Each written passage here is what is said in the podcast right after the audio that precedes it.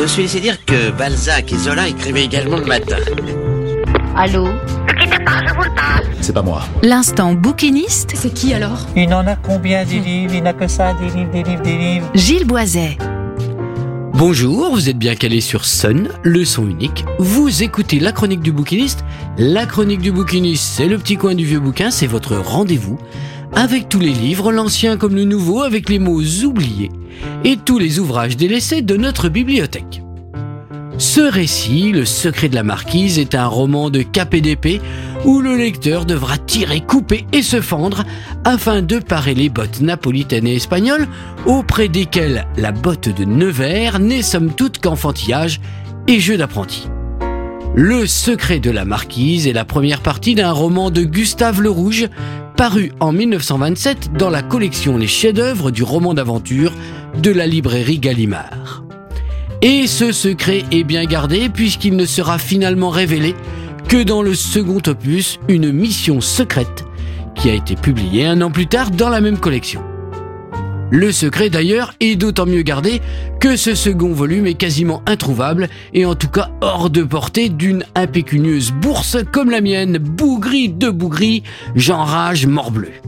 Sous le règne de Louis XV, vers l'an de grâce 1740, en Auvergne, entre Riom et Clermont, Artaban-Montrognon, dit Lapivoine, est emmené par les soldats du prévôt de la maréchaussée vers un funeste destin sans que l'on sache vraiment pourquoi. Mais grâce à Françoise Bonistrol, la fille de l'aubergiste de la Vrouivre, grâce au jeune comte Albéric de Saint-Genest, l'escogriffe à longue moustache va s'évader. Ce roman est classique, disons-le tout net, il n'a pas révolutionné le genre, ni par l'originalité de son récit, ni par le typique de ses personnages. Mais le récit, ici, n'a cependant pas le premier rôle, car ce joli petit livre est un roman de bibliophile, ce qui n'est pas si courant.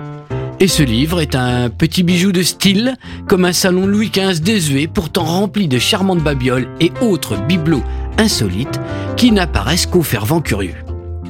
Gustave le Rouge semble aussi à l'aise dans l'histoire mystérieuse que dans l'aventure baroque ou le fantastique extravagant. Ce drame est de tout point véridique, écrit-il. Bougri de bougri, que voilà un mensonge véniel dont le moindre père jésuite lui donnera l'absolution.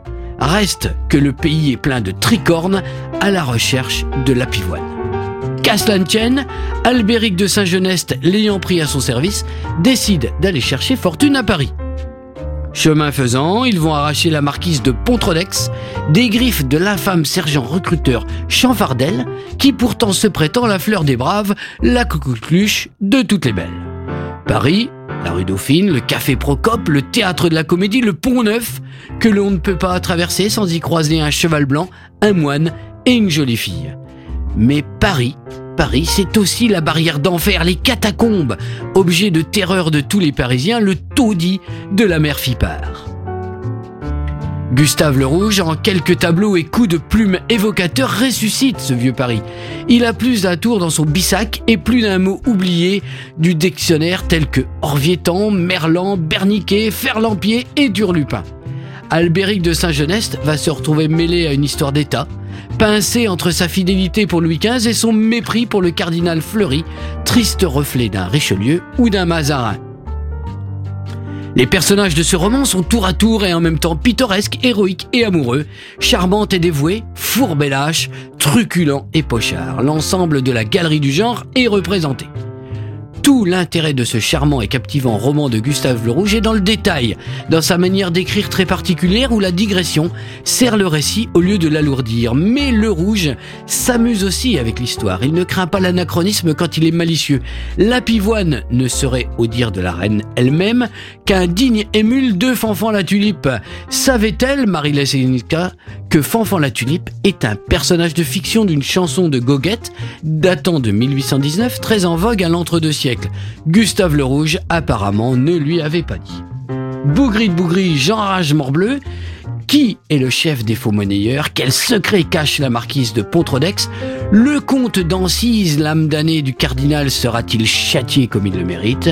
Vers quelles nouvelles aventures et secrètes missions Albéric de Saint-Genest et la Pivoine vont-ils se précipiter?